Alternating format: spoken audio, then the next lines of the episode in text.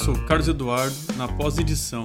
E eu voltei aqui para falar o seguinte: esse podcast ele foi gravado, como você vai descobrir, antes do primeiro turno.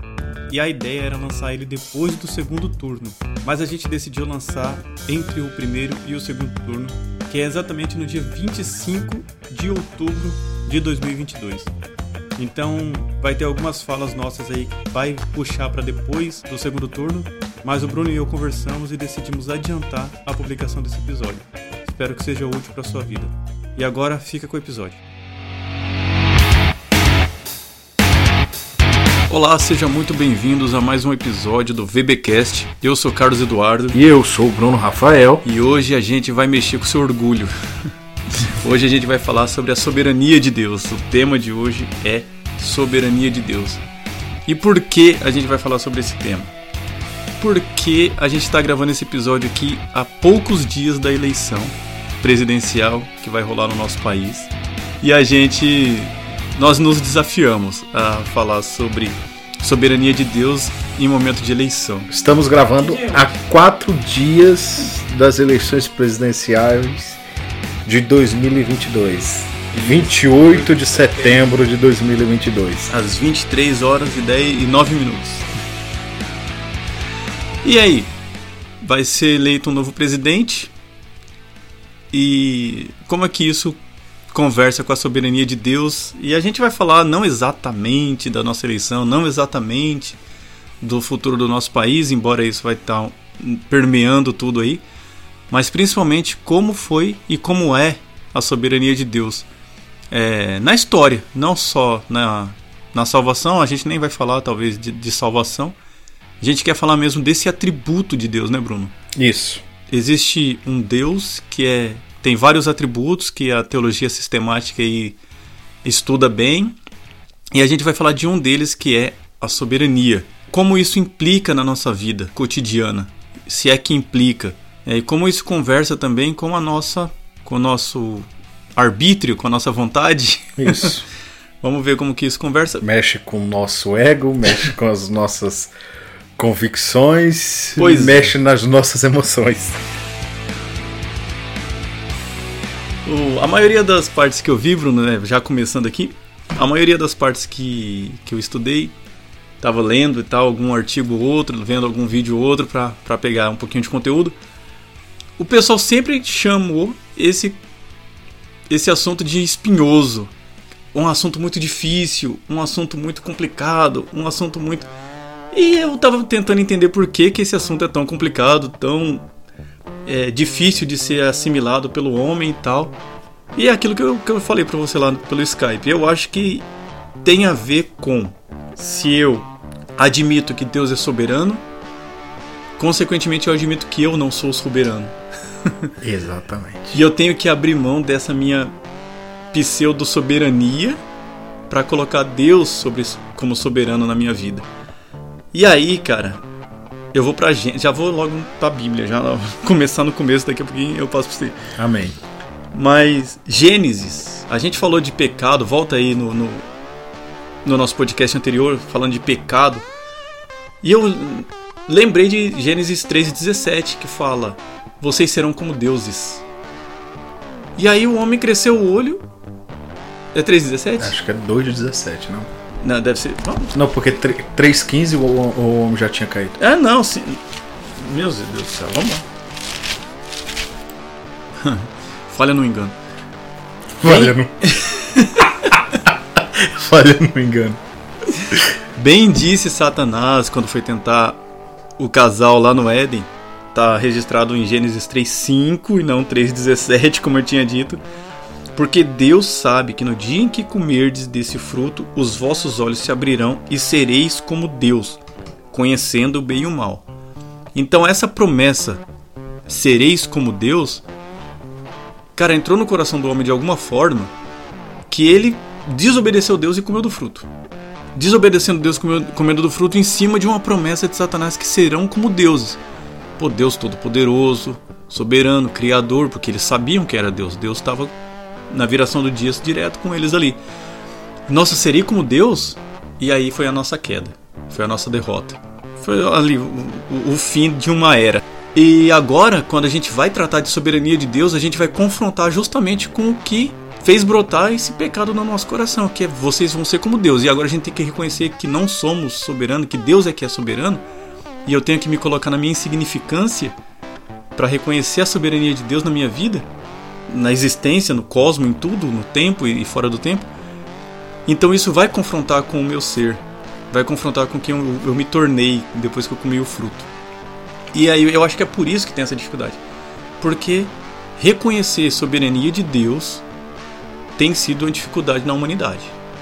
Reconhecer que Deus é o Todo-Poderoso e não eu. Reconhecer que Deus tem o domínio do mundo e não eu.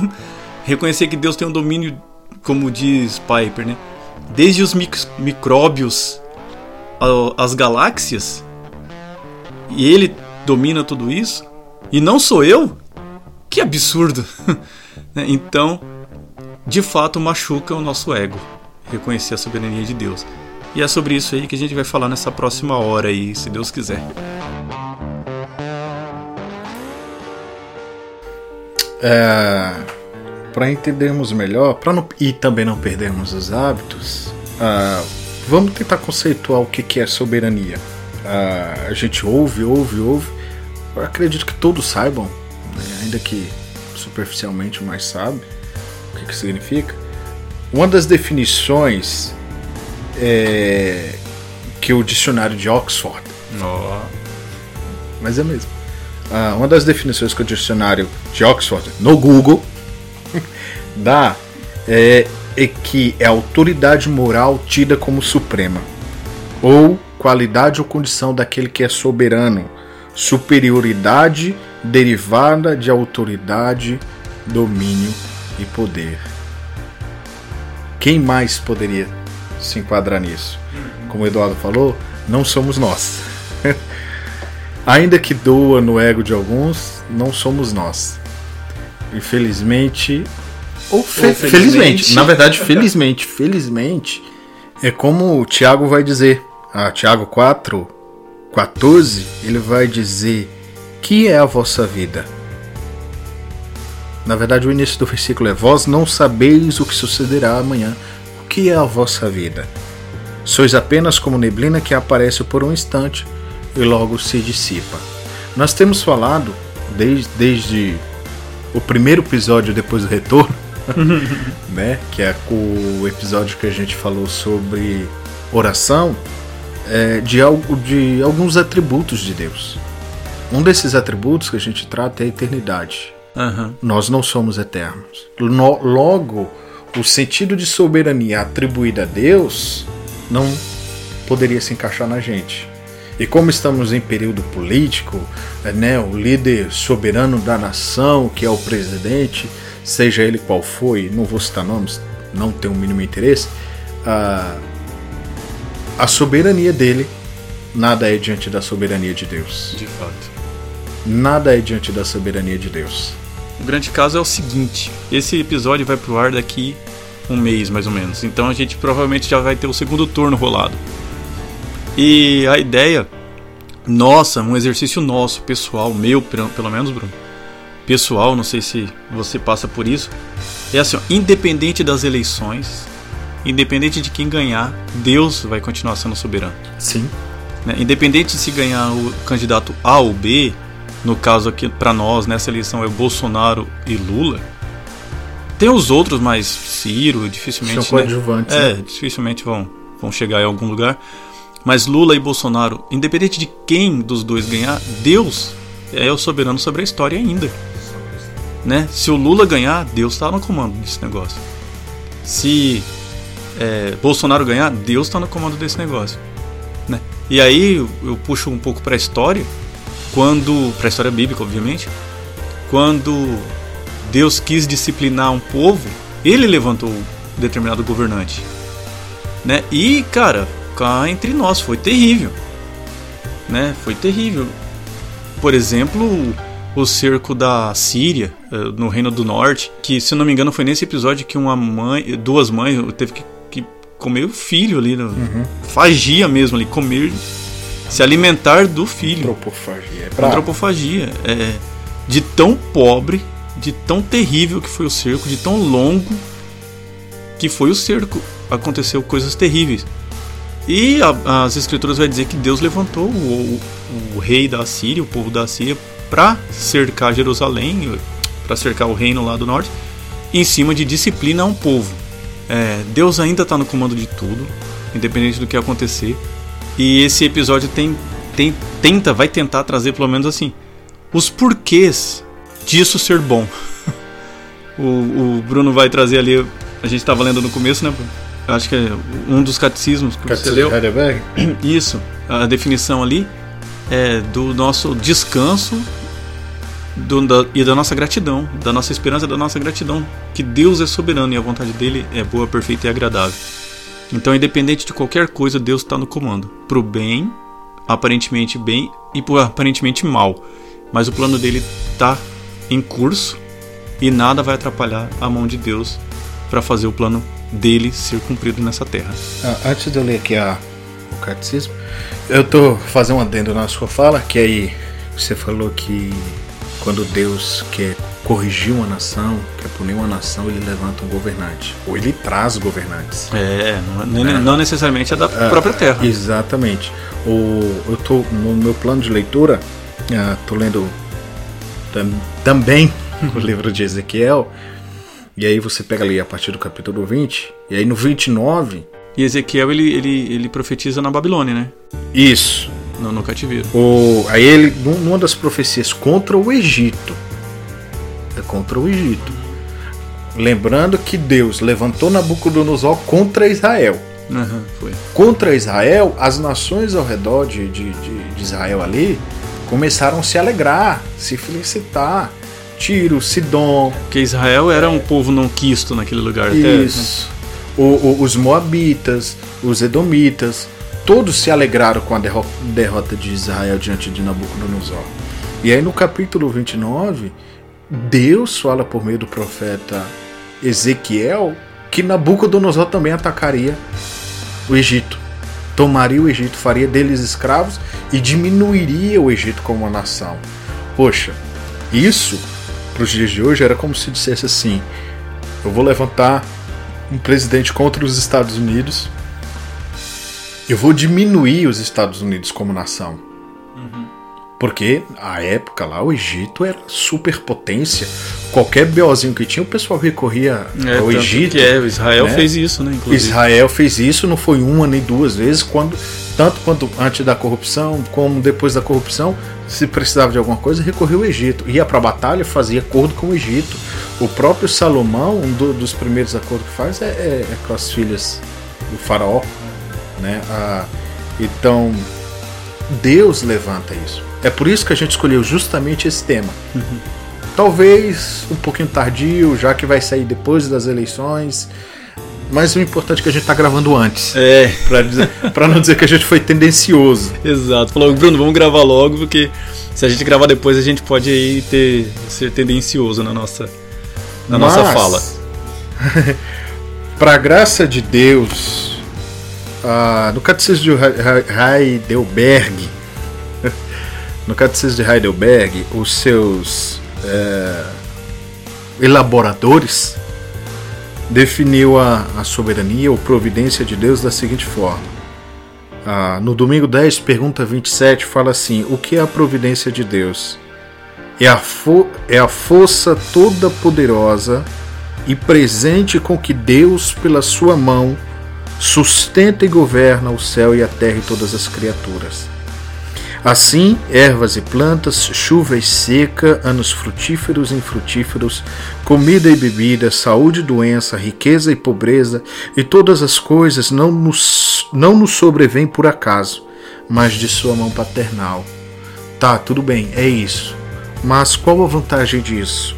Para que serve saber da criação e da providência de Deus?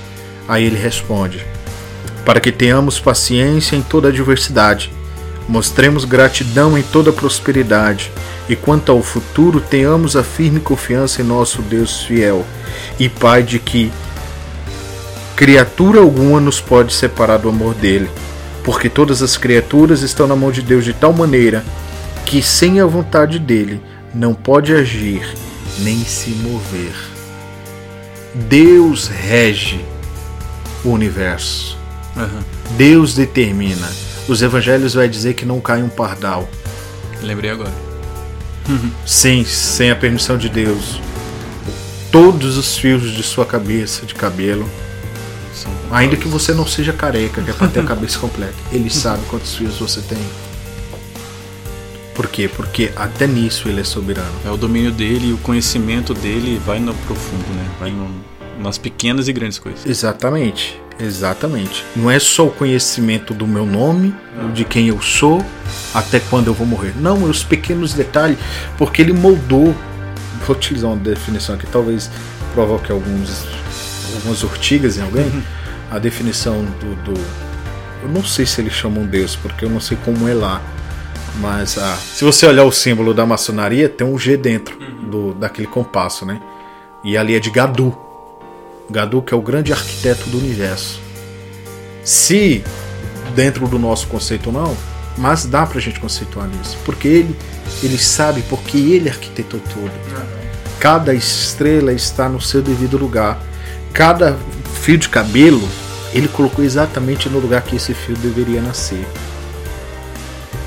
E é essa essa providência, igual a gente falou no começo, que vai tocar no ego, vai deixar, né, eufórico. Você já deve estar se Não. rasgando aí de raiva. Não, Deus, e quer dizer que eu não sou livre, não tenho a minha liberdade, não tenho poder. A gente vai chegar lá. A gente vai chegar lá, mas a, a- a doutrina da soberania de Deus, ela não é para isso. Não é para nos, nos angustiar, não é para nos fazer sofrer. Pelo contrário, ela é para nos dar paz. Paz porque, ainda que a adversidade sobrevenha sobre nós, Deus ainda reina soberanamente. Leia o livro de Jó. Putz. Leia o livro de Jó. O Jó teve uns murmúrios ali por causa dos amigos, que eu não sei se dá pra chamar naquela época de tão amigo assim. Calados eram poetas. Pois é. Mas Jó sabia em quem ele esperava.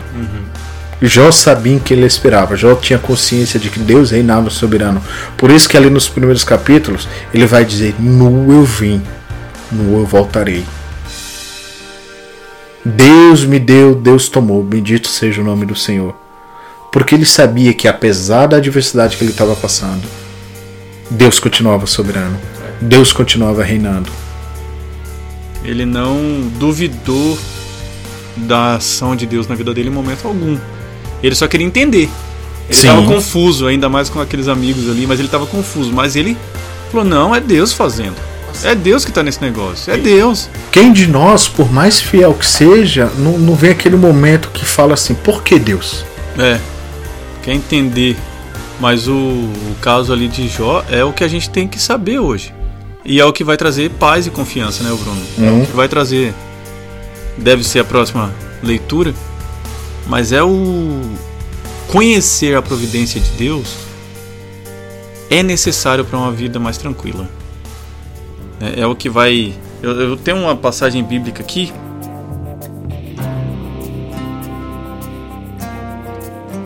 Isaías 46:10 Digo: O meu conselho permanecerá de pé.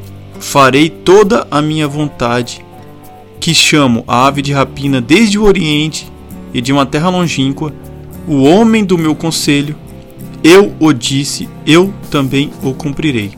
Tomei este propósito, também o executarei. Isaías, Deus está falando através da boca de Isaías que ele até chama o homem dos, do meu conselho.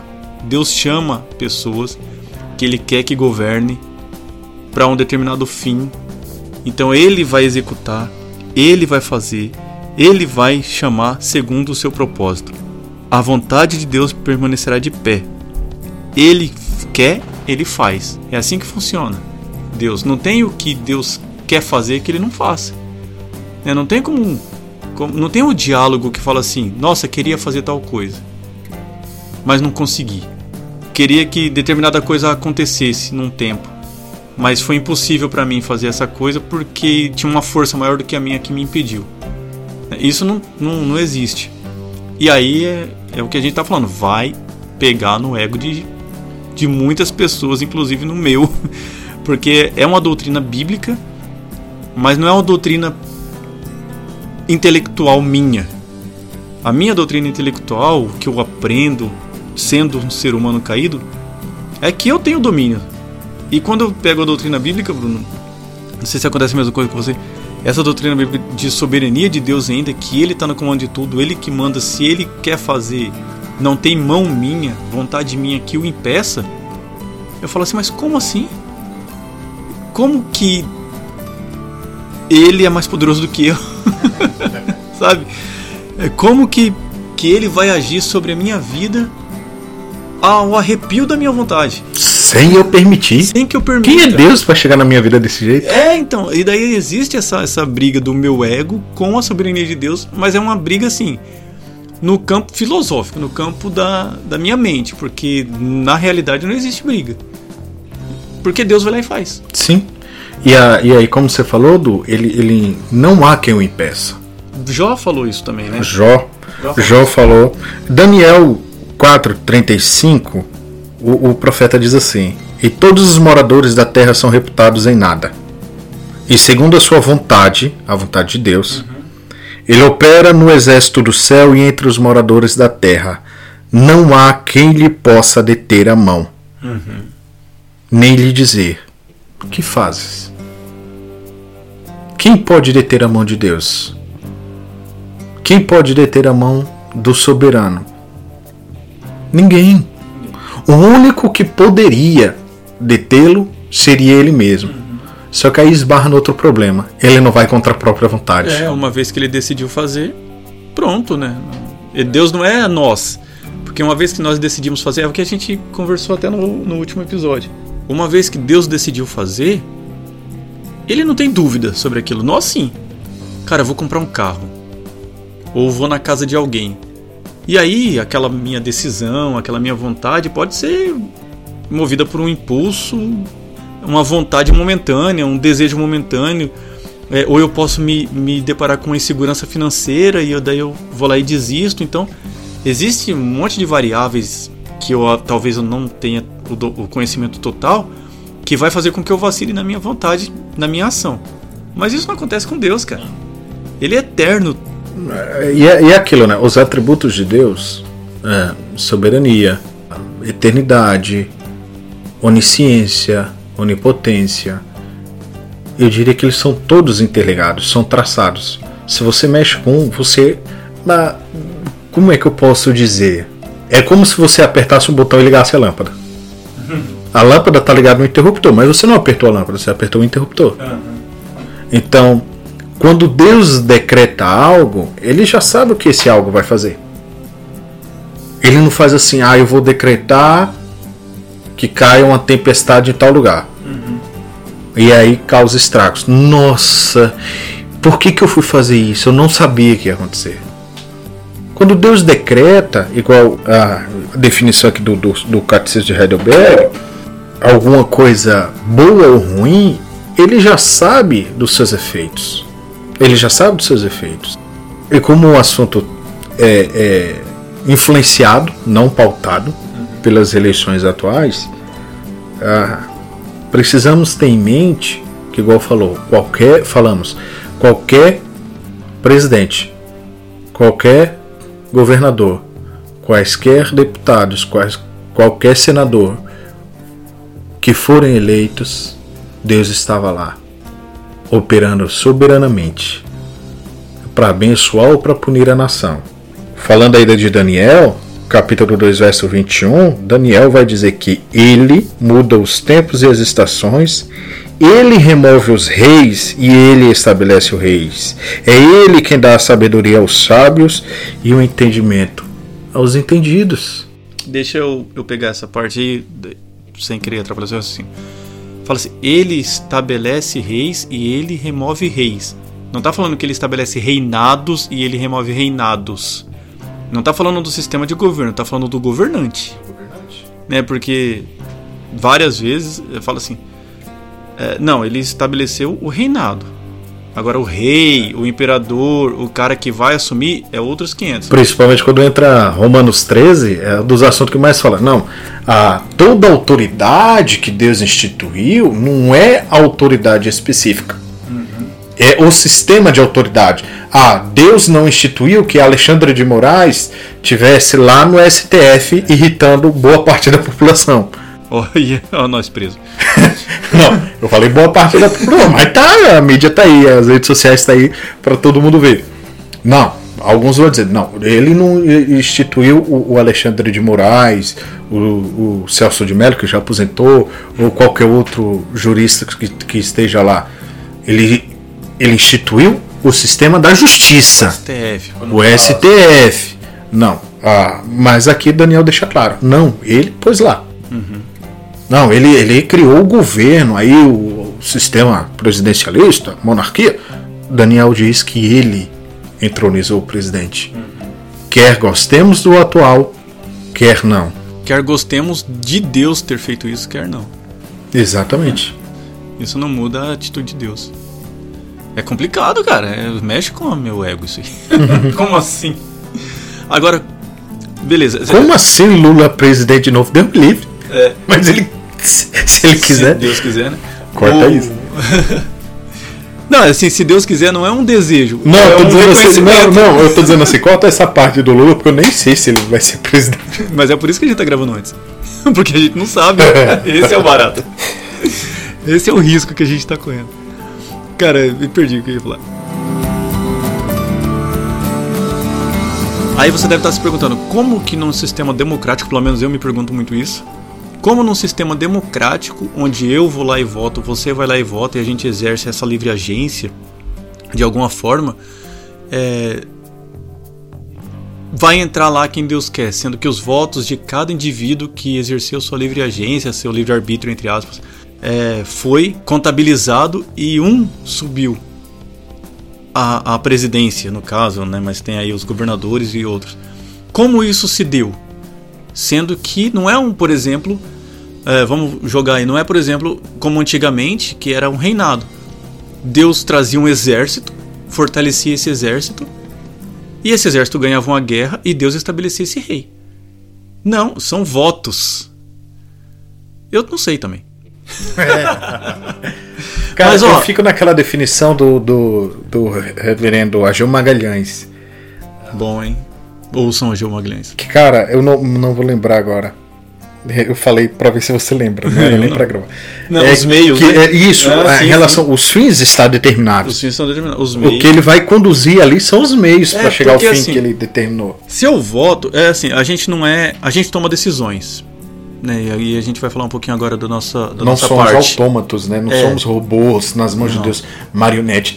É. Ergue a mão direita. Não. es- Direita. Ergue a mão esquerda. Ah, Vocês não viram aqui, Ainda mas eu me é confundi vídeo. nas mãos aqui.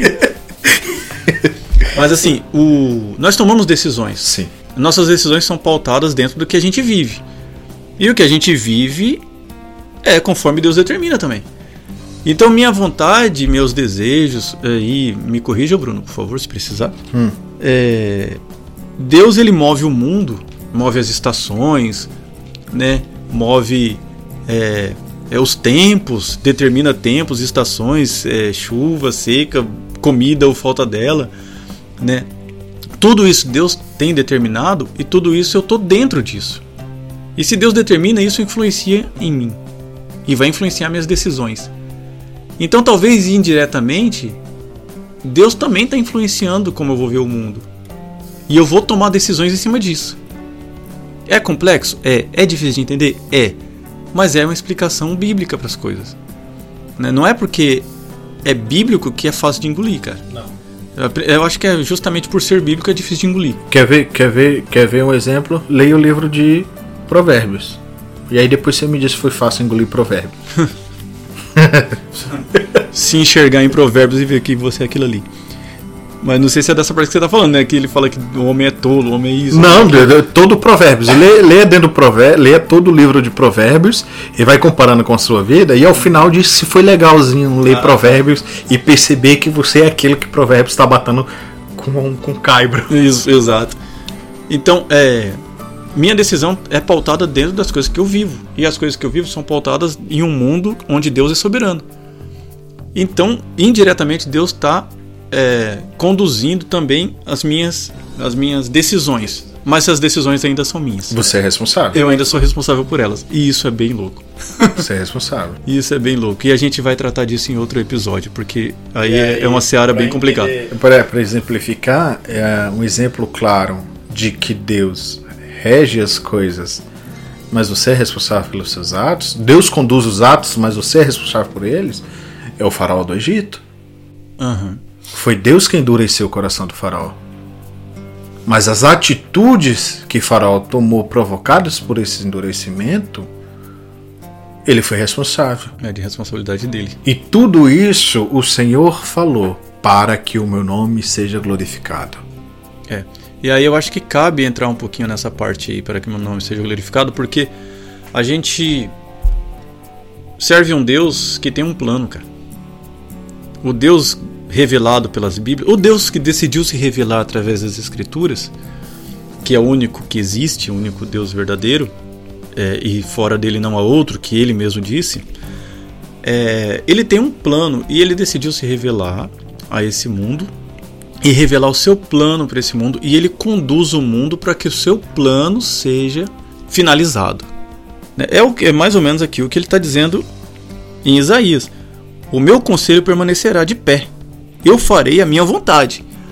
Né? Aqui está tratando de um tema específico, mas toda a Bíblia vai falar sobre isso. Né? Quando ele vai jogar para salvação, ele vai jogar para glorificação. A gente fala bem, Paulo, por exemplo, fala justificou, chamou, justificou, santificou e glorificou.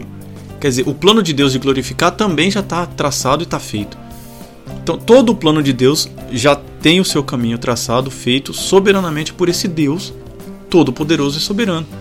Então, tudo que ele se propôs a fazer, ele fará, independentemente de, de forças ocultas que a gente tem tanto medo. É, e daí você lê aí a segunda parte de Hindenburg depois, Hindenburg.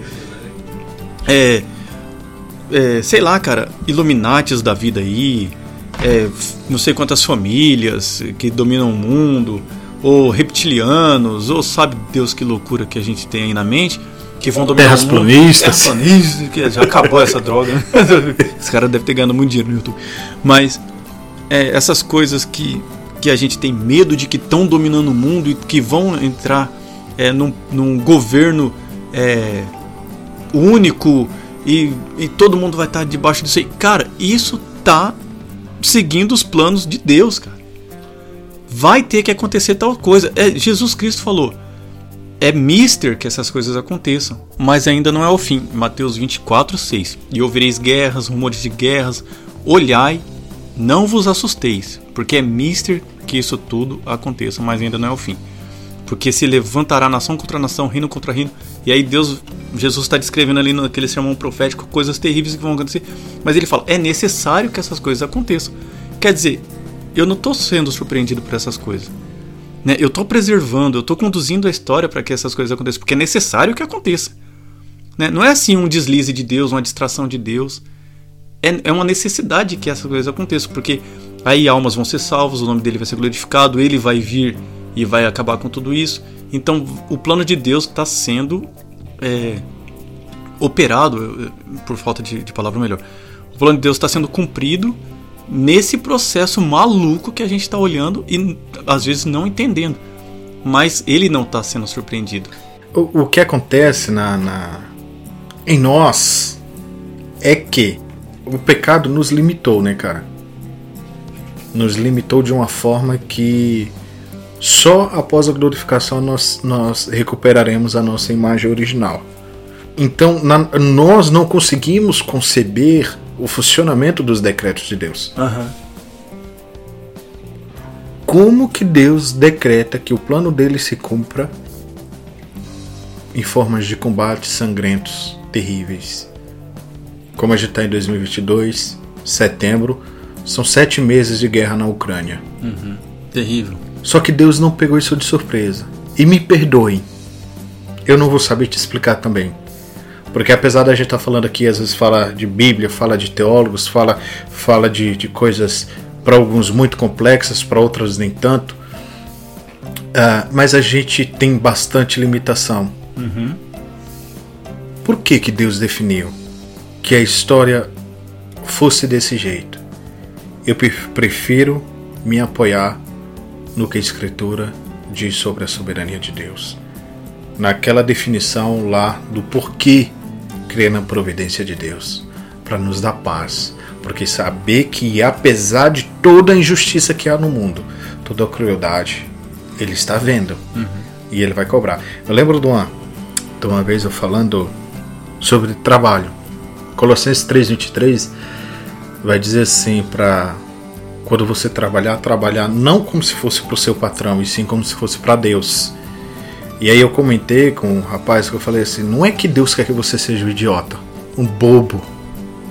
É que ele está dizendo assim, da mesma forma que ele está vendo que você está cumprindo o seu exercício de forma a glorificar o nome dele no seu trabalho, ele também está vendo a contrapartida. E a justiça dele, mais cedo ou mais tarde, será cumprida.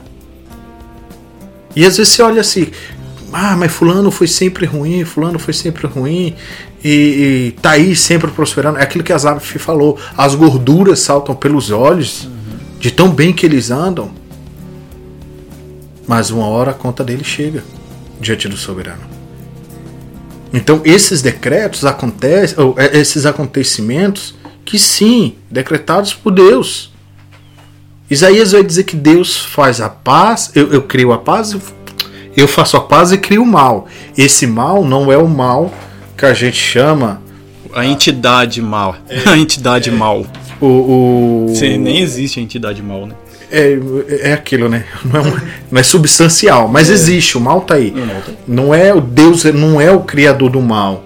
Mas ele, esse mal que ele cria é o mal como calamidade. É aquilo que a gente é, falou isso, agora há pouco. Mal como calamidade, deixa claro. Ah, ah, ah, às vezes Deus manda algumas coisas para corrigir a humanidade, o curso da humanidade. Uhum. É um rei, é um governante, é uma tempestade, é um terremoto. Por quê? Para que essa nação se corrija, para que esse povo se corrija. Deus até fala assim lá, quando ele vai falar aos Coríntios, até a heresia, ele fala assim: é bom, só para pegar o conceito, tá? É bom que tenha heresias no meio de vocês, através de Paulo ele fala isso. É bom que tenha heresias no meio de vocês para que os verdadeiros se manifestem. Se manifestem. Então, todo o mal, aí eu vou para Romanos 8, fala assim: é, todas as coisas cooperam para o bem daqueles que amam a Deus. Está falando de convertido, mas eu também pego isso para antes da conversão, porque diz que é, Deus nos conduz a Ele. É, tudo isso que acontece também é para arrependimento, também é para resgatar os perdidos, porque diante de calamidades, diante de pestes, diante de males, diante de, de coisas terríveis que acontecem na humanidade, pessoas são convertidas, pessoas vêm a Cristo. A gente tem exemplo de da Covid que foi quase uma peneira, cara. Foi quase uma peneira. Fortaleceu os verdadeiros e, cara, e aqueles que não eram foram enfraquecidos. Porque não tava. Muitos não estavam em Deus pelo quem Deus era, mas ó, viu que, que parecia que tudo tinha saído da, da vontade de Deus e se entristeceram com Deus, né? É, se esfriaram até na sua no, no, no, ato de congregar. Já voltamos há bom tempo e muitas pessoas não voltaram ainda para a igreja. Né? Voltamos há um bom tempo a congregar, reunir num prédio lá, não na, na minha igreja específica, mas a gente vê por aí. É, e não existe aquele ato voluntário das pessoas voltarem a congregar novamente. Inclusive, é, nosso último podcast foi sobre, o, o, sobre a importância de, de congregar. Isso. E existe esse, esse, esse, esse esfriamento.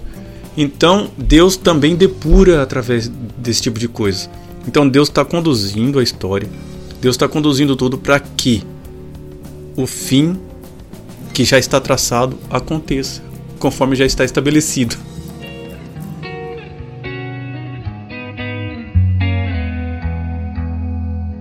Ah, e é triste, cara, porque você sabe que a sua fé é forte quando o mal vem sobre você. É muito fácil servir a Deus. É fácil também se desviar de Deus quando a mesa está cheia. Quando o corpo está são, quando a mente está saudável, quando as finanças estão em dias. Mas quando Deus manda uma pandemia que mata milhões e milhões de pessoas, só no Brasil quase 800 mil pessoas, quase 700 mil pessoas, isso é para refinar a igreja. Não, não, não me considere insensível. É, eu ia falar justamente Né? isso, de todas as formas, inclusive ações, orações, Isso. Quebrantamento, tudo. Porque, igual o Eduardo falou, aqueles que estavam firme, firmes, cara, observa quanto essas pessoas oraram, quanto essas pessoas buscaram, quanto, quanto que essas pessoas se ajudaram, quanto que muitas igrejas se mobilizaram aí para prestar auxílio aos que precisavam. Se colocando em risco, até muitas vezes. A gente seguia o pessoal lá da, da, da Europa, lá, o pastor Franklin, até compartilhei. Aham. Tinha um pastor lá que fechou a igreja. Não, ah, des- desculpa. É, é porque também é calamidade, mas era da, da guerra. Que fechou a igreja e foi ajudar o pessoal no front, mas não ajudar com armas, mas ajudar com, a, com acolhimento, os imigrantes. Foi, quer dizer, a igreja se mobilizando diante da, de, uma, de uma calamidade. Mas um exemplo, exemplo Mas de sim. calamidade mesmo foi a peste negra. No período lá que Lutero estava da reforma. Ele foi pôr a mão na massa. Se tiver de morrer, eu vou morrer, mas eu vou É, estar lá. Muitos irmãos morreram, foram contaminados e morreram, ajudando o outro. E, cara, olha como é que isso é antigo. É, teve outra peste, e aí foi no ano 400 e pouco, 300 e pouco, cara, Eu conheço a, infelizmente. a espanhola só, depois dessa. É, e é um escritor não cristão, um historiador lá, falando que os, os cristãos eram um povo esquisito, que eles ajudavam e se colocavam em risco para ajudar o, o- aqueles que estavam contaminados. Muito parecido com, com o que aconteceu na peste negra e Suécia, eu não estou confundindo as duas coisas. Eu acho, acho, acho tem, tem uma história parecida, eu não sei se é a mesma, que é quanto aos. É um historiador romano que ele fala justamente isso. Esse povo é muito estranho. Que além de cuidar dos deles, ele cuida dos nossos também. Porque havia naquela época a, a, a segregação religiosa, vamos dizer assim. Né? A, não, você é. Fazendo uma conte- contextualização anacrônica. Você é um bandista, eu não, não sento com você porque você é um bandista. Você tá doente, não vou cuidar de você porque você é um bandista. Não vou cuidar de você porque você é católico. Não vou cuidar de você porque você é espírita. Naquela época não existia. Não eram. Né? Porque os romanos tinham seus próprios deuses. Mas quando havia necessidade, os romanos também cuidavam dos povos. o- Os cristãos cuidavam das necessidades dos outros, dos romanos, ainda que não fosse dos nossos. Por isso que o historiador, eu, eu não lembro agora, Cícero, Plínio, é tanto historiador que eu li no livro, não te confesso, Em Defesa de Cristo, do Louis Strobel. Aí o, o rapaz fala isso, o entrevistado dele fala que a definição que esse historiador fala, esses cristãos são muito estranhos, que além de cuidar dos deles, cuidam dos nossos. Então, é, até essas calamidades, elas também servem para fazer a igreja se movimentar, fazer a igreja ficar mais quebrantada, depurar a igreja, né? E até para trazer convertidos, acordar os adormecidos, trazer os verdadeiros, revelar os falsos. Então, Deus, ele tá no comando, soberanamente no comando de tudo isso. Aqui o, o Piper vai falar assim: Deus não é um vidente, um adivinho ou um mero pro, prognosticador. Ele não tem uma bola de cristal. Ele sabe o que está por vir porque planeja o que acontecerá e executa o que ele planeja. Né, o versículo 10 lá daquela passagem de Isaías 46 que a gente leu, que fala: "O meu conselho permanecerá de pé". O Piper vai falar assim, ó: Ele não tem vontade e se pergunta se alguém assumirá a responsabilidade de cumpri-la. Ele diz: "Farei toda a minha vontade". Ele, e ele não pede conselho. Eu ia falar justamente isso, ele não pede conselhos. Romano, Paulo vai falar em Romanos, né? Quem foi que aconselhou a Deus, né? Fala que os, os pensamentos dele são insondáveis e inescrutáveis. O que, que é insondável? Você já fez endoscopia? Que envia uma sonda no seu- na sua garganta e vai até o seu estômago. Isso é sondar, é ir ao, no fundo e ali no caso da endoscopia vai revelar o que você tem né, ali no estômago totalmente. Não dá pra fazer isso com o pensamento de Deus. Não dá pra gente entrar no pensamento de Deus e ir no profundo do pensamento de Deus e saber o que. Sobre todos os segredos na mente dele. Não dá, inescrutáveis, não dá pra você escrutar. escrutar. Não é pra você pegar o pensamento de Deus e colocar numa folha e ir rabiscando e, e achar tudo o que ele está pensando. Então, por isso que Paulo, ao final dessa, desse hino, ele solta um brado de, de, de, de aleluia, de gratidão. É porque os pensamentos de Deus, os planos de Deus, não dá para colocar num tubo de ensaio. Não dá para a gente decupar. Não dá para a gente separar cada coisa e falar assim, assim e assado. Ele fez para isso, para isso e para aquilo. A gente pega o que a Bíblia revela e não mais do que o que a Bíblia revela, e em cima disso a gente se dobra. Se dobra em estudo e se dobra em, pros, em prostração, porque a gente não. Em reverência. Em reverência, né? isso. Melhor. Em reverência, porque é, é a vontade de Deus soberana sendo revelada e manifestada na história. Não tem como a gente ir contra e também não é tudo que a gente vai entender. Mas é uma verdade bíblica. Deus é soberano. De entender, é... a gente vai ter toda uma eternidade para buscar entender. Ou não, se não entender, mas já tá na eternidade mesmo, tá tudo bem. Você vai estar satisfeito, não vai ter essa angústia que a gente tem aqui. Ai, por que será? Ai, por que, que Deus fez assim? Não vai ter essa necessidade mais. O salmista, Salmo 147, 5. Nosso Senhor é soberano e tremendo o seu poder. É infinita a sua sabedoria, é aquilo que a gente falou sobre soberania e, e vontade. Diante da soberania dele, a vontade dele é planejada e executada, conforme a sua sabedoria, que é infinita, não tem como. É Isaías 37, 26. Ora, não foste informado. E esse aqui, Isaías, eu queria falar rapidinho. é o tal do cerco do rei da Síria. E aí o, o rei da Síria tá falando que vai dominar lá Israel e tal. E o Ezequias vai para vai orar a Deus e vai falar com o profeta que é o Isaías e vai buscar socorro. E daí Deus fala assim, ó: Não foste informado que há muito tempo eu tracei este, este desígnio e que já desde a antiguidade o havia determinado? Mas agora eu o executo, e serás tu que transformarás as cidades fortificadas em pilhas de escombros. Toda aquela correria, toda aquela dor, toda aquela preocupação, toda aquela oração, e daí Deus, diante de Ezequias, através do profeta, vai lá e fala assim: Por que, que você está preocupado? Esse daqui está acontecendo, mas eu já tracei isso tudo desde antes, desde, é, desde a antiguidade eu já havia determinado isso, né? E, e agora eu mesmo que vou executar esse, essas coisas. Então calma, eu que estou no comando. Mesmo sendo coisas que vocês não entendem agora, entenderão depois. Mesmo coisas pesadas e complicadas, mas eu estou no comando. E desculpa, Bruno, você leu a, a segunda parte lá do, do, do Hildenberg, da Heidelberg? Não, cara. Na verdade. Você perdeu a página? É, eu, na verdade, eu perdi o contexto da sua fala para eu poder produzir. Porque fala sobre. Mas eu vou, eu vou, achar aqui. Gratidão e descanso, se não me engano. É, o. Ah, tá aqui. Os caminhos de Dort. Para que serve saber da criação e da providência, né? Ah, aqui a resposta é para que tenhamos paciência em toda a diversidade. É. Sabendo que ele que está no comando. Isso. Mostremos gratidão em toda prosperidade porque não é de nós. e quanto ao futuro, tenhamos a firme confiança em nosso fiel Deus e Pai, de que criatura alguma nos pode separar do amor de Deus. Nada pode nos separar do amor de Deus. Não é essas adversidades. É, não é essas adversidades, não é a sua prosperidade. Ah. Aquele que se afasta do, do, do, amor de Deus é porque nunca esteve, nunca, nunca foi abraçado.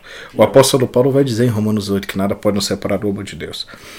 Ah, mas continuando, e porque todas as criaturas estão na mão de Deus, de tal maneira que, se a vontade dele, não pode agir nem se mover. Isso é misericórdia. Nos movemos, agimos pela misericórdia uhum. soberana de Deus. Por que, que eu falei anteriormente que uh, somos limitados por causa do pecado? o pecado também está nisso. Porque quando pecamos, quando caímos, o que nós merecíamos era que toda a justiça de Deus fosse despejada em nós. Uhum. Instantaneamente. A justa ira. Instantaneamente. E não haveria injustiça se ele fizesse isso. Não há crime ao punir o criminoso com a sua devida pena. Se determinada lei diz que tal crime é punível com 12 anos de prisão, não é crime condená-lo a 12 anos de prisão. Uhum. É justo. É justo. E o decreto de Deus diz que o salário do pecado é a morte. Então seria justo que Deus eliminasse toda a humanidade. Uhum. É por isso que algumas pessoas vão. vão é, igual, é igual eu falei no, no, nos episódios anteriores. Não vou entrar no problema do mal em si, toda essa treta aí que dura século. Se Agostinho, que era Agostinho, chegou a uma conclusão, quem sou eu? Uh, mas algumas pessoas questionam Deus da seguinte forma: se Deus é tão bom, por que há tanto mal no mundo? A resposta é simples: ainda estamos aqui. Só deixará de existir o mal uhum. quando a humanidade não estiver mais aqui. E a única forma de Deus eliminar o mal de forma definitiva é eliminando a humanidade. Porque você pega lá Gênesis, capítulo 8, se não me falha a memória, versos 20 e 21, principalmente no 21, ah, Deus fala que ele não mais amaldiçoará a terra por causa do homem, porque desde a sua meninice, desde criança, os desígnios do coração do homem é mau. Mateus vai deixar escrito que é do coração do homem que pro procede todos os males. Jeremias vai dizer que enganoso é o coração do homem. Então, o único jeito de Deus eliminar o mal é eliminando o homem. Mas está nos decretos de Deus tolerar a maldade do homem. Ah, agora, acho que Paulo vai dizer aos Romanos que Deus, no outro tempo, tolerou os pecados uhum. né, do, do, dos passados. Deixou impune os Deixou pecados. impune. Mas, mesmo sabendo que merecíamos essa justiça, mesmo sabendo que precisava satisfazer essa justiça, ele decretou que o filho dele viesse. Decretou e conforme o decreto dele se cumpriu. E pode falar que foi por amor da sua criação, porque para se o jeito era eliminar a humanidade, não querendo, vamos colocar, por amor, não querendo eliminar toda a humanidade da Terra, a intervenção de Jesus tem sentido, né? Sim. Que a, a humanidade permanecesse. Sim.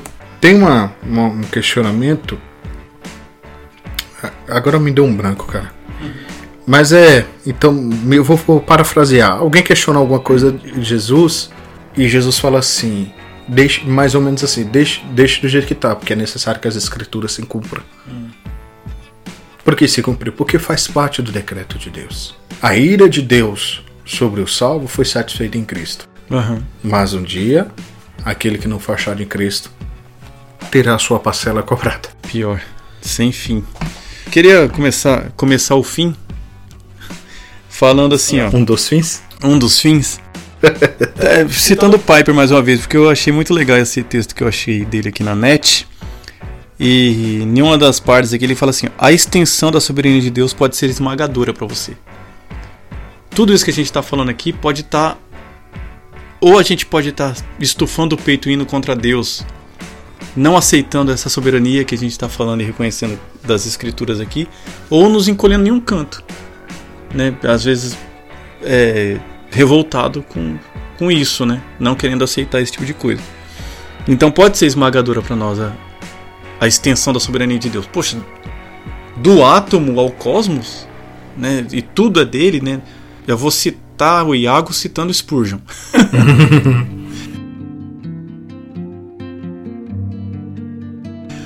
que ele fala, que Spurgeon fala, segundo Iago Martins, que até o, o, traçado de uma poeira no, no ar é determinado por Deus ali, o caminho que ela vai percorrer no vento está determinado por Deus. Assim, mostrando o tamanho que Spurgeon reconhecia né, a soberania, a soberania de Deus, no, no dia a dia, nas coisas simples. Então pode sim ser esmagadora para nós. Né? E quando somos confrontados com essa verdade, todos nós enfrentamos uma escolha. A gente é colocado diante de uma bifurcação aí de isso ou aquilo. Vamos nos afastar de nossas objeções e louvar o poder e graça de Deus e nos curvarmos com submissão alegre à sua soberania absoluta? Ou vamos endurecer nossa serviço e resistir a ele? Aí aqui aproveita a sua deixa aí, não sei se vai continuar, mas já para trazer uma reflexão. Respondam para vocês. Uhum. Um Deus que não é todo soberano, absolutamente soberano, ele é digno de ser adorado como Deus? Um Deus que a minha vontade, a minha, do homem caído, digno de ira. Eu até me delonguei num assunto que é praticamente fora do contexto aqui, agora há pouco. O homem que é digno da ira de Deus, é digno da morte, digno do fogo eterno. Esse Deus não tem poder para agir sobre a minha vida sem a minha vontade. Você acha que esse Deus que não tem poder para agir na minha vida, ele é digno de ser adorado? É uma boa pergunta, né? Responde para você. É uma boa pergunta retórica. o, tem aquela parte do, do, quando a gente foi falar. Agora eu não lembro qual episódio que a gente falou sobre quando a gente procura um Deus, a gente procura certos atributos em um Deus. Foi no o básico o que saiu Pronto. agora nessa semana. Nessa semana não que você está ouvindo, nessa semana que a gente está gravando. É, foi, saiu agora dia Terça-feira. É, dia 26 saiu. Volta aí dia 26, tem o que precisa saber para ser um cristão. É o básico que o cristão precisa saber. Então, o que a gente procura em um Deus é um Deus que seja poderoso, e um Deus todo poderoso, um Deus que tenha poder de, de, de, de ser sobre a minha vida. Né? E daí, quando eu encontro esse Deus, eu não quero que ele seja sobre toda a minha vida. eu, quero, eu, eu, eu me recuso a me dobrar diante dele em todas as áreas da minha vida, achando que ele vai dar um passo para trás por conta disso, uma vez que ele decidiu me salvar, uma vez que ele, uma vez que ele decidiu não só me salvar, porque o assunto não é salvação, mas uma vez que ele decidiu é, botar é, um, alguém numa presidência, né? E aí todo mundo vai contra e acha que Deus vai recuar por conta disso. Se ele já sabe que você é, seria contra, porque ele é todo todo onisciente, né? Que ele é onisciente. Então, Deus não vai dar um passo para trás porque ele já sabe tudo o que aconteceu e os, a vontade dele já está estabelecida diante de tudo que está acontecendo, diante de tudo que ele é, determinou, planejou e está executando. Né? Então não é, não é meu estardalhaço, não é meu meu barulho, meu, minha briga, briga, meu panelaço, meu panelaço que vai fazer Deus mudar a sua vontade. Deus vai permanecer no cumprimento do plano dele, independente das minhas objeções. Aí o que, que acontece, Bruno? Eu posso ou não participar disso, cara. Porque diante de a oração, diante de me dobrar diante de Deus, eu participo voluntariamente do plano de Deus, em adoração e esperança, que foi o que a gente leu. Porque se eu não reconhecer, eu vou participar do plano de Deus mas relutante e murmurante. Mas eu vou participar porque ele vai cumprir. Sim. Eu querendo ou não, eu vou participar. Você querendo ou não, concordando ou não, aceitando ou não, vai se cumprir conforme ele decretou. É mister que acontece. Sim. Ou eu vou participar glorificando e adorando e tendo esperança nele, ou eu vou participar murmurando e blasfemando contra ele.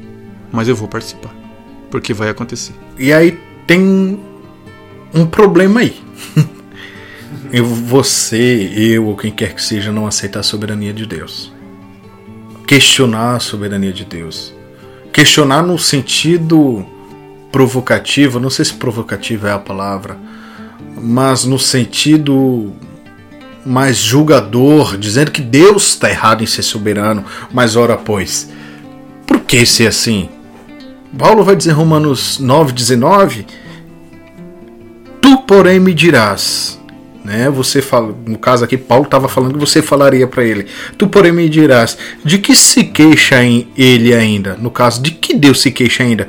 Pois quem jamais resistiu à sua vontade? Verso 20.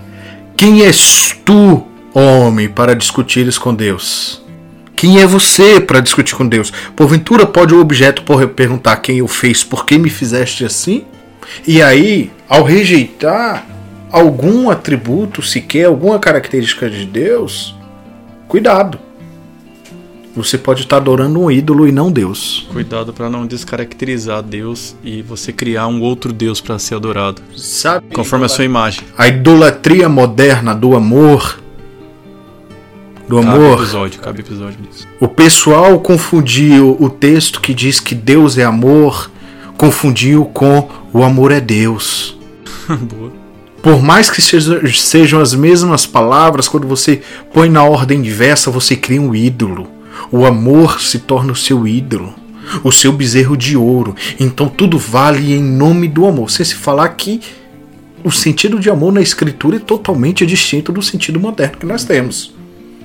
O homem vai fazer as suas obrigações maritais com sua esposa, vamos fazer amor. né? Né? Você vai comer um hot dog aquele daquele jeito. Nossa, eu amo esse hot dog.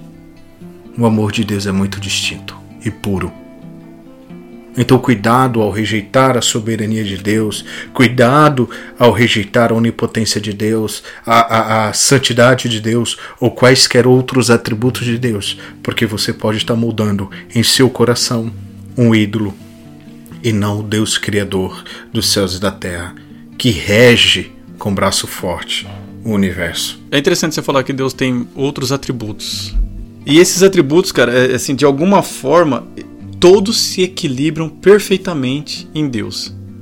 Não tem um que sobrepõe ao outro, né? não tem um que domina o outro em determinado momento da vida, entre aspas, de Deus.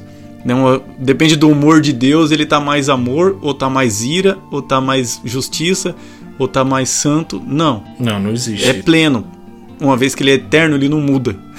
não existe sombra de variação em Deus. Não, que muda nem filho do homem que se arrependa. Um exemplo disso? Não existe variação nele. Pode falar. Me perdoe por te interromper. Não, não, do equilíbrio aí é o seguinte. Ele amou na cruz, uhum. igual eu falei anteriormente. Mas ele não amou sem satisfazer a sua justiça. Ele estava totalmente amando, totalmente amor e totalmente ira. Porque as pessoas amam João 3,16. Uhum. Porque Deus amou o mundo de tal maneira que deu seu Filho unigênito para todo aquele que nele crê não pereça, mas tenha vida eterna. Só que esquece que o custo desse amor foi a morte do seu filho único para satisfazer a ira dele, porque precisava ser desse jeito. Aí que tá, é amor, misericórdia, santidade, anda junto com ira, com justiça, né? Com mansidão. Então tu, tudo isso anda junto, né, em Deus. De uma forma que ao homem pode até conseguir achar os textos bíblicos. A gente até consegue achar os textos que falam disso. Mas isso não quer dizer que a gente vai entender na sua plenitude como isso funciona. A gente consegue, a, a, é aquilo que eu estou falando, as escrituras revelam isso. Mas não quer dizer que a gente vai ler e vai aceitar de primeira ou vai entender toda a profundidade dessa verdade. É verdade. Mas não quer dizer que eu vá entender toda essa profundidade de verdade. Deus ele pode tudo dentro da sua natureza, que é o conjunto dos seus atributos. É igual, assim, ah, Deus pode tudo, então ele pode mentir? Não, porque não é da natureza de Deus mentir. O, o, o, o único que tem a mentira como atributo é Satanás. É, e nós, né? a gente também somos, né? Mentirosos. Né? Nós podemos fazer algo que Deus não pode mentir. né? Pecar. Mas, é, Deus não pecar. pode pecar. Deus não pode pecar. Entendeu? Então Deus é todo soberano dentro do, do seu, da sua natureza eu, eu, poderosa. Eu acho que essa provocação é de uma desonestidade sem tamanho. Ah, é, gente que não tem o que fazer, fica Porque, tipo assim, de, eles entendem que Deus é poderoso, eu acho que no sentido de poder simplesmente agir. Uhum. Eu posso agir dessa forma, mas poderoso não é simplesmente assim. Porque Deus não vai agir contra a sua essência. É, não é uma explosão que é, que é desprovida de raciocínio, Isso. de vontade, de, de, né, de pensamento. Não, não, a explosão explode. Deus não vai, não vai ferir uh, os seus atributos. É igual aquele paradoxo lá, né? Se Deus é todo poderoso, ele pode construir alguma coisa que ele, uma pedra pesada o suficiente que ele não possa levantar. É um paradoxo desnecessário. Deus não tenta ninguém. e por ninguém é tentado. Tiago vai dizer isso. Olha que legal aqui, continuando aquele texto de Piper aqui, que tá, tá sendo uma fonte aqui do, do, do que eu tô dizendo. Olha aqui que ele fala, eu nem sei quando que ele escreveu isso. Provavelmente perto de eleições também lá do, do da América. Você deve votar nas eleições políticas. Aí é a responsabilidade humana, né? Você deve se envolver com política, você deve votar, você deve se inteirar, né? Nos candidatos, nas emendas. Porém, não há ilusões que exaltem o homem como se meros seres humanos fossem a causa decisiva em qualquer vitória ou derrota. Somente Deus terá esse papel supremo, falando ainda da condução de Deus diante da história. Né? Não sou eu que vou decidir o fim de tudo. Deus vai decidir o fim de tudo. Ele que está conduzindo esse, esse negócio. É aquilo, né, o do, uh, e aqui é mais especificamente para nós cristãos, para quem não é, eu acho que faz pouca diferença até o nosso podcast. Hum. Precisa entender que qualquer governante que tenha, a nível municipal, estadual, federal, mundial, né, que o Du falou uhum. mais atrás sobre a nova ordem mundial, né, uhum. reptilianos e tal eles são só ferramentas nas mãos de Deus. Nem, nem a soma de todos eles. Nem a soma. É, é maior do que Deus. De todos os que já existiram, existe e existirão. Uhum. Deus será o único e verdadeiro rei sobre o universo. Porque podem uh, durar o tempo que for necessário. Imagine as ditaduras que geralmente são hereditárias. Uhum. Né? A tá lá Coreia do Norte, mais de 50 anos. Cuba desde 1960, eu acho, 65. Uh, ah, se for, tem quase 60 anos aí. E outro, outras ditaduras aí mais antigas, China mesmo. Uh, um dia Deus vai destronar esses uhum. homens. Assim como destronou os outros anteriores a eles, né? Pois é. O, e aí tem a, a, o Moisés vai dizer: de eternidade em eternidade tu és Deus. Exatamente né, de eternidade em eternidade. Sempre Deus é, é um só. E nenhum ser consegue destroná-lo. Mas, ah, não, não, não, me aprofundando, é mais, mais um, uma observação aqui. É um, um, texto que descreve bem a soberania de Deus, né, ainda que tentem amoldá-lo para que Deus não seja tão soberano assim nesse texto, né, mas eu acho que ele é, ele é bem explícito, é Romanos 9, né? Uhum. Romanos 9 vai descrever todo um processo ali ah, do, do, agir de Deus, desde escolha de quem é quem a, a, a distribuição de sua misericórdia. Ele vai falar que antes que os dois nascessem, Jacó e Isaú uhum. escolhiam um em detrimento do outro. Tenham misericórdia de quem quiser ter misericórdia. Ele age conforme ele quer. Uh. E aquela parte que a gente falou sobre uh, conhecer Deus e isso serve de gratidão, esperança e consolo. Isaías 57:15 tem o seguinte texto. E aí eu já vou partindo para as minhas considerações finais, o Bruno tem as dele lá. Isaías 57:15. Porquanto assim afirma o alto e sublime, aquele que vive para sempre e cujo nome é santíssimo. O que, que ele fala? Habito no lugar mais majestoso e santo do universo. Contudo, estou presente com o contrito e humilde de espírito, a fim de proporcionar um novo ânimo ao quebrantado de coração e um novo alento ao coração arrependido. Então, esse Deus soberano, que tem tudo nas mãos, que pode tudo, que faz tudo e executa segundo a sua boa vontade, ele está em nós, Ele está perto de nós, Ele está preocupado com o nosso coração. E isso é que traz conforto, que eu, que eu digo. Porque uma vez que a gente entende a soberania de Deus e o seu grandioso poder, e ao mesmo tempo tem os outros atributos, que um deles é o amor, e Ele olha para nós com um olhar amoroso, isso me traz paz, isso me traz conforto, isso me traz acalanto, acalento, isso me traz é, é, é, um aconchego diante desse Deus. Porque não há nada que ele decida fazer que ele não faça. Não há nada. Então é alguém em quem eu posso confiar. É, é, é alguém a quem eu posso me entregar. É alguém que eu posso confiar totalmente a minha família nele, a minha esposa nele, a minha filha nele, o meu futuro nele, porque ele é todo poderoso e soberano. E é nisso que a gente tem que se apegar, é isso que a gente tem que entender. Eu não estou, igual o Bruno falou, é, um ser que não é todo poderoso é digno de confiança e adoração? Não. Porque ele pode falhar, ele pode errar, ele pode entender errado alguma instrução, alguma informação que chegou até, até as ele. próprias ideias que saiu dele mesmo. É, os próprios pensamentos, ele pode se perder nos próprios pensamentos. Isso não acontece com Deus. E isso, essa é a maravilhosa. É, isso é a parte maravilhosa de conhecer o nosso Deus, de entender a confiança e de se entregar totalmente e irrestritamente a esse Deus, porque Ele é bom e a sua misericórdia dura para sempre.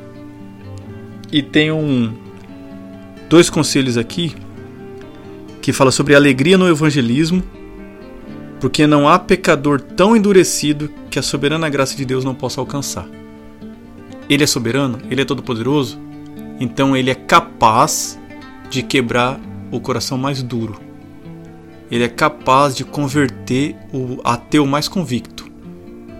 E isso me chama ao evangelismo. E tem, e tem muitos exemplos na história, né? C.S. Lewis, Lee Strobel, uh, Alistair McGrath. E isso eu tô falando de ateus mais modernos. Uhum. Uh, uh, eram ateus convictos. Né? Acabei de citar aqui do, do falando aqui no, nos bastidores do livro do Lee Strobel, né? É. Dos livros, no caso, mas de um específico, que é o Em Defesa de Cristo. O Lee Strobel era, era ateu convicto e correu atrás de provar que o cristianismo estava errado. Acabou. até ser convencido. o C.S. Lewis, Alistair McGrath e tantos outros, se você pegar aí do cristianismo, principalmente na linha da apologética, você vai ver que boa parcela deles eram ateus, não criam. E na sede de provar que o cristianismo estava errado, provou o contrário de suas convicções. É, quer um exemplo bíblico? Paulo. Paulo. Porque Paulo ele era um ateu de Cristo. ele acreditava no Deus judaico que aí cabe alguma discussão. Mas ele conheceu o Deus Cristo, o Deus Jesus, e se converteu.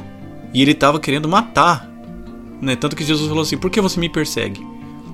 Por que você persegue o meu corpo, persegue a minha igreja? Né? Por que você me persegue? E ele acabou de joelhos diante do Senhor. Né? Então não existe um coração mais é, convicto, um coração mais obstinado a cumprir aquilo que vai contra Deus, que Deus não possa quebrantá-lo. Né? E Deus sabe quando Ele quer como quebrantá-lo. Ah, fácil. Fiquemos alegres e calmos nesses dias de grande agitação, e eu tô lendo, por isso que eu tô falando desse jeito. Porque a vitória pertence a Deus e nenhum propósito que Ele queira realizar pode ser frustrado. Esse é o nosso Deus soberano e todo-poderoso. Amém. Como é que o texto diz aí, diz Isaías? Não, é só a parte do coração do homem. É, habito, cadê o habito? Contudo estou presente, contudo estou presente com o contrito e humilde de espírito, a fim de proporcionar um novo ânimo ao quebrantado de coração. Fazendo um adendo aqui a, ao texto de Isaías que, que Eduardo e também já estou indo para finalmente, literalmente, que Deus está presente com um contrito e humilde de espírito por que é importante a gente confiar na soberania de Deus? Porque apesar de Deus ser tão grande, tão majestoso, tão santo, tão puro, Paulo vai dizer que ele, subsistindo em forma de Deus, não julgou como usurpação o ser igual a Deus. Antes a si mesmo se esvaziou, assumindo a forma de servo tornando-se em semelhança de homem reconhecido em figura humana. A si mesmo se humilhou, tornando-se obediente até a morte e morte de cruz. Ele é soberano, mas ele é capaz de habitar no coração contrito. Quando ele quer, ele quebranta esse coração para poder habitar. O Eduardo, falando do quão duro seja, uma analogia, embora seja falha, é a água e a pedra. Não importa que pedra esteja lá embaixo, mas a cachoeira vai furar ela. É. Os cânions do mundo foram formados por rios, que foram cavando, cavando, cavando e criaram-se paredões. Que dirá o Senhor, Criador do universo, que é muito superior em poder a um rio. Então, estamos em eleições. Eu vou deixar um conselho social e também espiritual. Vote. Aqui não vou dizer. Ah, você vai ouvir, você já votou. É. Mas isso serve para eleições posteriores. Vote. Cuidado com as pautas dos seus candidatos. Cuidados com os lobos em peles de cordeiro. Porque alguns são explícitos, são contrários às palavras de Deus, são contrários aos desígnios de Deus e estão nem aí, querem é deturpar mesmo a nossa fé. Outros vêm disfarçados de anjo para que você compre a ideia dele. Então, vote, mas vote consciente. E segundo, se você rejeita aqui para os não crentes, ou até para os crentes, tá, alguns crentes também, alguns dos atributos de Deus e recusa-se a aceitar, eu te dou dois conselhos. Ore para que Deus te, te ajude a aceitar, ainda que não entenda. Ou rasgue sua Bíblia, porque o Deus que você segue é um ídolo, ele não está nas Escrituras. E se você é um cristão de fato, autêntico, você crê e confia que, apesar de não entender, Deus continua reinando soberanamente confie. A usar até uma filosofia de Facebook. Porque ainda que a viagem seja tortuosa, Deus garantiu uma chegada tranquila. Boa. Amém? Amém.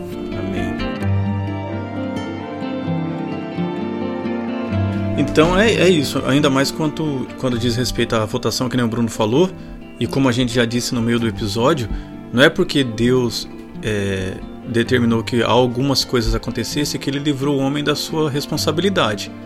Então, cada ação que a gente vai fazer é a gente é responsável por ela, né? Não é ah, já que Deus quer isso mesmo, você nem sabe o que Deus quer. Ah, e só, só, só um detalhe aqui que passou despercebido e me veio agora. Não é porque Deus pôs que Deus concorda. Ah, isso. Deus concorda com a ideia dele, mas não concorda com o objeto. É, exatamente. Deus Deus colocou homens ímpios para governar, porque esses homens ímpios iam trazer justiça, não justiça da forma humana, mas ia fazer aquele povo, entre aspas, pagar pelo mal que tinha feito. Isso. Né? É, então, um homem mau, o, governantes maus, corruptos, assassinos, dentro ali do contexto bíblico de Israel, é, foram contra o povo pecador e esse povo pagou, né? Então, homens ímpios foram usados por Deus para o propósito de justiça de Deus naquele momento específico. Então, isso agora não que vai acontecer a mesma coisa, mas o conceito é o mesmo, né? Porque Deus colocou que ele concorda com aquele cara. Só é um instrumento de Deus para para que o plano dele seja cumprido na, na, história. O meu pedido é que Deus ponha ali no governo alguém que seja a favor do povo. Uhum. A favor no sentido, né? Trabalhe para abençoar o povo e a nação. Uhum. Mas se Deus colocar um que seja para a justiça, que Deus nos sustente e nos fortaleça. Que a gente não recue sequer um passo da nossa fé. É. Jesus falou para Pedro: Satanás pediu para te cirandar como trigo. Cara, e olha, olha, procura no Google o que é cirandar, o trigo. Mas eu clamei ao Pai para que a sua fé não desfalecesse. e não que você não fosse cirandado. Ele vai ser cirandado, mas Deus vai guardar a fé dele. Então, se o governo que entrar não, não é um governo que vai trazer paz, que Deus assegure a nossa fé. Amém? Então, oremos e tenhamos a responsabilidade de agir de forma correta. A hombridade, o compromisso de agirmos conforme Deus determinou, de agirmos conforme Deus se agrada, de forma justa, correta, verdadeira né? e santa. É isso aí. Esse foi um episódio de confronto, um episódio de confronto, um episódio que vai sim contra a nossa natureza, contra o nosso ego, contra as nossas vontades, mas é o que a Bíblia revela, cara. E é bom que a gente seja confrontado pela Bíblia, porque isso também nos faz mais humildes diante dela, diante da revelação do Senhor. É bom trazer esses temas, cara, porque esses temas me colocam no meu lugar, né? me coloca onde eu devo ficar e coloca Deus no alto sublime trono que Ele está. Mas eu reconheço quando eu estudo algum tema desse jeito. Beleza, Bruno? É isso aí, galera. Ficamos por aqui. Obrigado pela audiência de vocês mais uma vez. Né? Que Deus nos humilhe no sentido de nos tornar cada vez mais humildes. Uhum. E vamos seguindo com fé, Deus fortalecendo a gente a cada dia. É, nos siga nas nossas plataformas, que por enquanto estamos apenas nos agregadores de podcast. No Spotify, vai lá, tem um seguir lá. Clica lá, faz favor. Eu acho que todos os agregadores. Eu conheço só o Spotify é. e, o, e o Google Podcast. Mas tem lá seguir. Eu não sei se eu, os demais pode seguir, podcast. favoritar. É. Vai ter alguma coisa lá que vai identificar que você gostou do conteúdo. Coloca lá, siga a gente lá, siga a gente na, na, nas plataformas. Se quiser mandar um joinha, baixa o Anchor, né? Manda um joinha, manda um feedback, um áudio pra gente. Mande áudio. Beleza? Tamo junto. Até o próximo episódio. Deus abençoe vocês. Tchau.